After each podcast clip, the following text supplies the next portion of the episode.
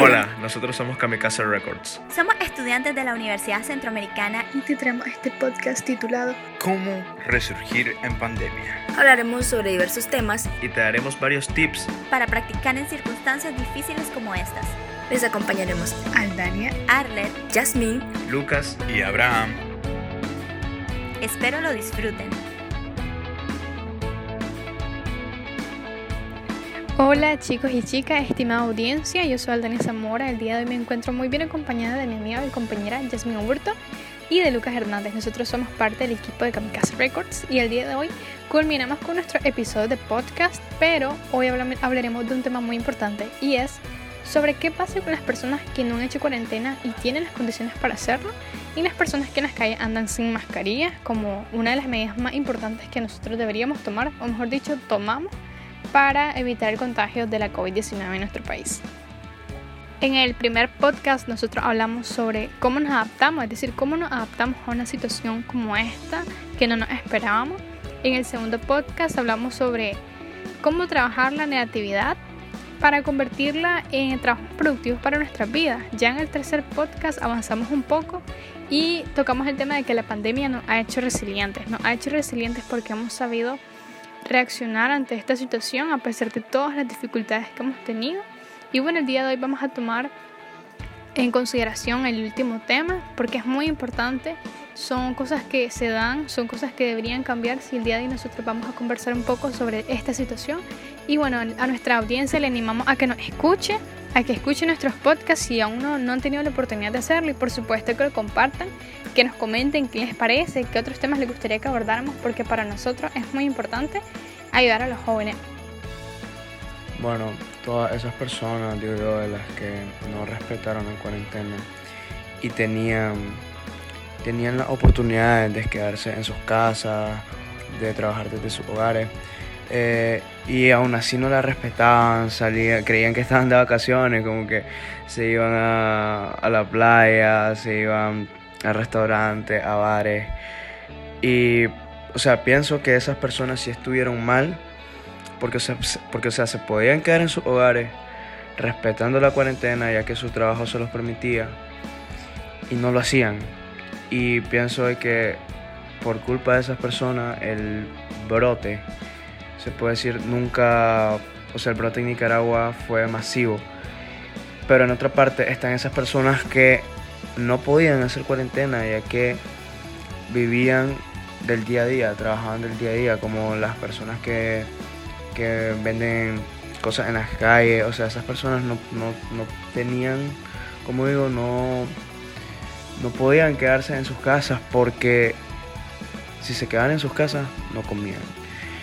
Entonces como que están esas dos partes de que, las personas que sí podían hacer cuarentena y no las respetaban, pero la otra parte de personas que no podía hacer cuarentena porque prácticamente si no hacían cuarentena no comían.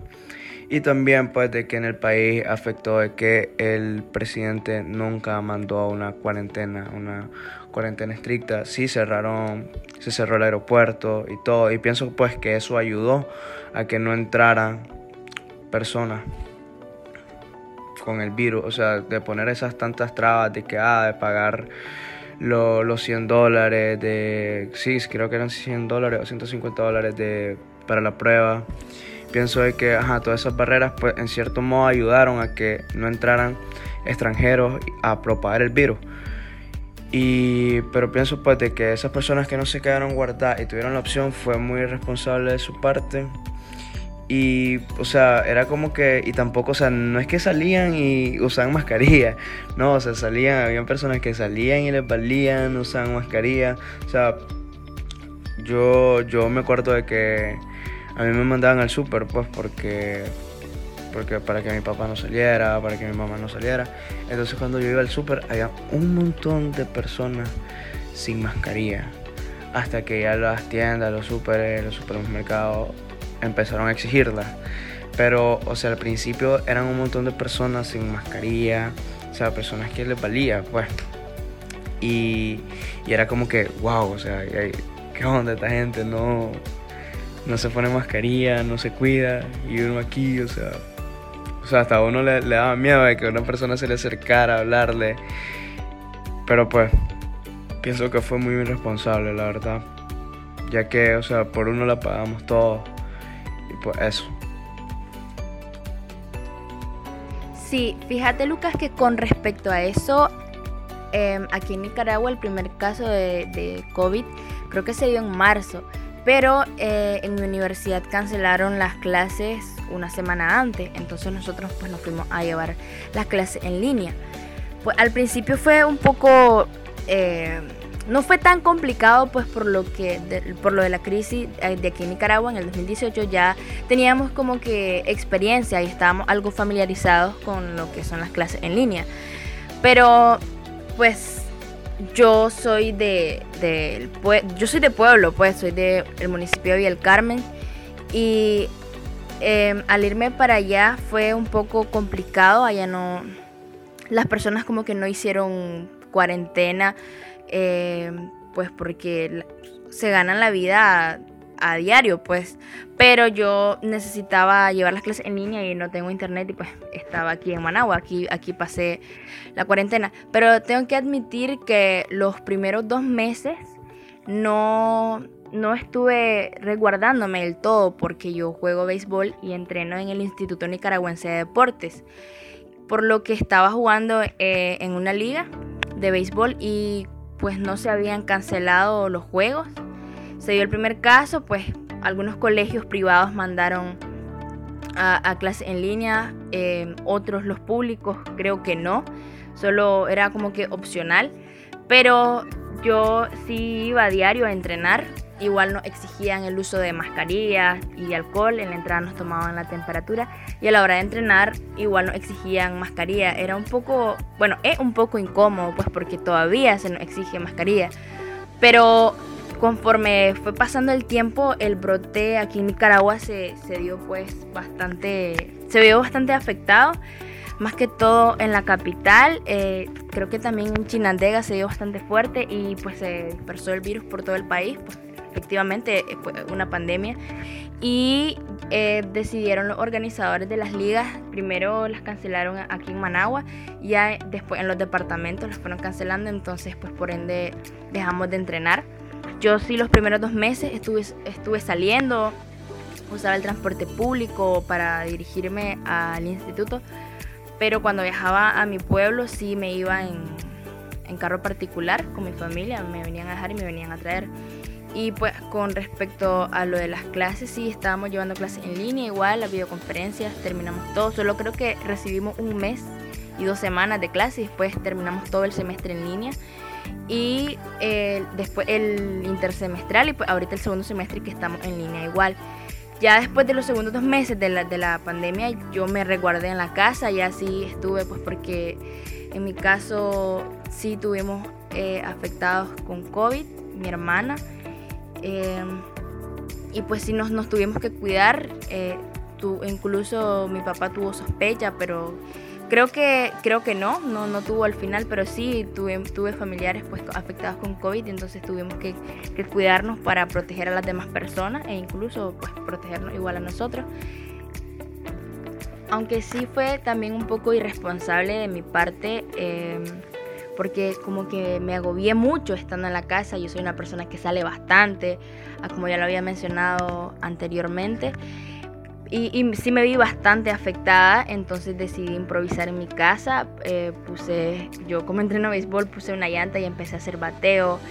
Eh, el patio que tengo aquí en Managua no es muy grande, entonces a veces sí salía a, a un campo que, que hay este por donde vivo aquí en Managua.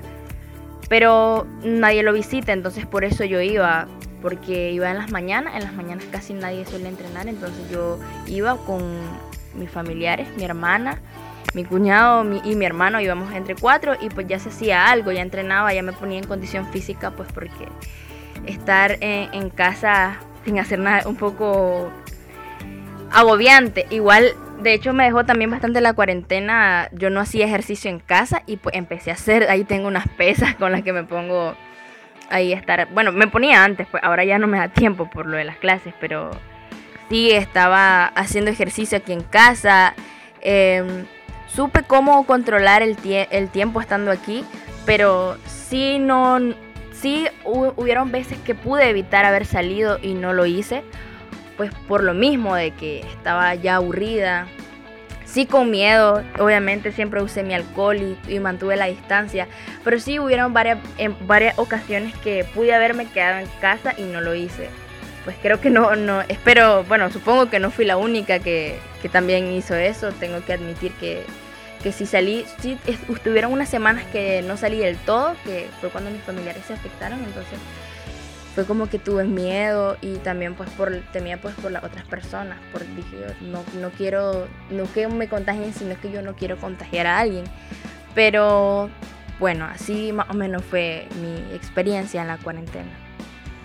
Pues fíjense muchachos, eh, yo realmente no estoy de acuerdo con que haya personas que salen a la calle sin mascarilla y pongan en peligro a otras, pues que realmente sí se cuidan para evitar de que sus abuelos, sus padres se enfermen. Sabemos de que, o sea, la COVID es algo bien serio, hay miles de personas que han muerto a nivel mundial y el hecho de que haya personas que realmente pueden quedarse en su casa y no lo hacen es algo sumamente preocupante y decepcionante también. Eso dice mucho de nosotros como sociedad, que somos muy poco empáticos, pensamos que si no me afecta a mí no es mi problema entonces creo que es algo que como sociedad debemos corregir porque no está nada bien pensar solamente en nuestro beneficio o simplemente despreocuparnos porque tenemos más privilegios que los demás. Y sabemos de que hay muchas personas que viven del día a día, hay personas que desearían poder quedarse en su casa con su hijo, pero no pueden porque tienen que ganarse el dinero para poder comer. Entonces creo que nosotros deberíamos reflexionar eso muy a fondo y creo que este es el espacio en que nosotros podemos motivarlos a ustedes a que creen conciencia sobre que nuestras acciones realmente nos afectan a todos. Porque si yo me enfermo y yo ando en cinco lugares en un día, voy a enfermar a las personas. Y, y peor siendo sin mascarilla, ¿me entienden? Entonces creo que es algo bastante importante concienciar sobre la situación actual.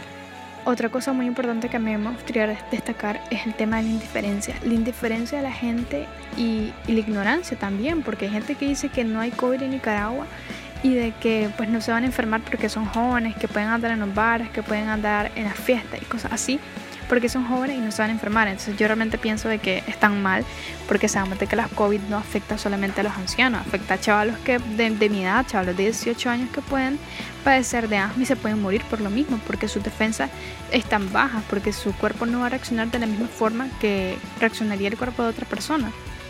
Entonces decir de que no afecta a los jóvenes es algo bastante ignorante y creo que deberíamos informarnos bien sobre realmente qué es lo que está pasando, cómo nos afecta y ponernos a pensar en que si yo me enfermo y aunque a mí no me mate la COVID, puede matar a mi mamá, puede matar a mi papá, a mi abuelito, etcétera. Entonces cuando nosotros salgamos tenemos que portar siempre nuestro alcohol gel si queremos salir obviamente y si podemos, ¿no? Porque algunas personas siguen en cuarentena, gracias a hay personas que realmente tienen las condiciones y sí acatan las recomendaciones, pero hay otras que no, hay otras que no les importa.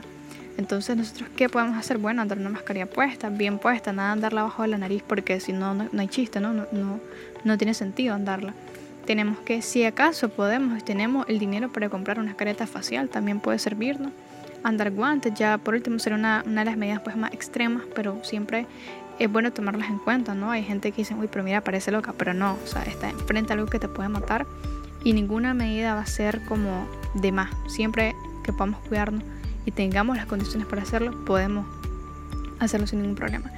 Y bueno, eso más que todo, alcohol, mascarilla, guantes, careta, andar siempre en su tercito o algo encima, porque yo, por ejemplo, yo les comentaba en el podcast en el segundo podcast de que yo no ando sin una chaqueta encima porque yo me la quito para por si pues no sé eh, alguna persona llega a tocarme está enferma y cosas así entonces yo me la quito la desinfecto y ando limpia con mi camiseta o, o, con mi blusa lo que sea que ande por dentro ya estoy tranquila pues sé que no ando con, con eso de que me tocaron el bus en la calle cosas así pues entonces creo que son medidas que realmente valen la pena tomar siempre limpiarnos los zapatos cuando llegamos a nuestra casa porque también los zapatos eh, pueden, como explico, o sea, obviamente llenan de, de, microbios, de gérmenes, de bacterias, de virus, etc. Entonces tenemos que cuidarnos. Si acaso podemos nosotros ducharnos al llegar a casa, hagámoslo. Hagámoslo porque realmente podemos prevenir enfermedades de esa forma, podemos cuidar a nuestra familia. Y la verdad es que si ustedes tienen las condiciones para estar en casa, nuestra audiencia, si ustedes tienen las condiciones para quedarse en casa, háganlo piensen en su familia. Si ustedes no pueden, pues ni modo, salgan a la calle, pero siempre utilizando las medidas necesarias. Así que esperamos de que realmente puedan concienciar sobre esto. Nosotros como jóvenes estamos preocupados. Nosotros no somos indiferentes ante la situación, nosotros estamos por esa misma razón eh, intentando motivarlos, incentivarlos, darles razones para seguir a pesar de toda esta grave situación, a pesar de tanto estrés, frustración. Créanme que algún día va a pasar, algún día vamos a poder salir a las calles, pero por ahora tenemos que cuidarnos por nosotros y por nuestra familia. Bueno, nos despedimos. Les queremos dar gracias a todos los que han escuchado todos nuestros episodios del, del, podcast y los que no han escuchado, pues de que los vayan a escuchar porque están buenísimos. Lo hicimos con mucho amor, con mucha dedicación. Espero, esperamos que les gusten y pues vayan a escucharlo todo y síganse cuidando. Eh, el COVID es real. Todavía hay gente que cree que el COVID es mentira, pero no, el COVID es real. Cuídense si, si tienen la... Si tienen la oportunidad de, no salir, o sea, no salgan. Y cuando salgan usen mascarilla, llévense su alcohol. Y pues eso. Espero que les, esperamos que les haya gustado y gracias por escucharnos.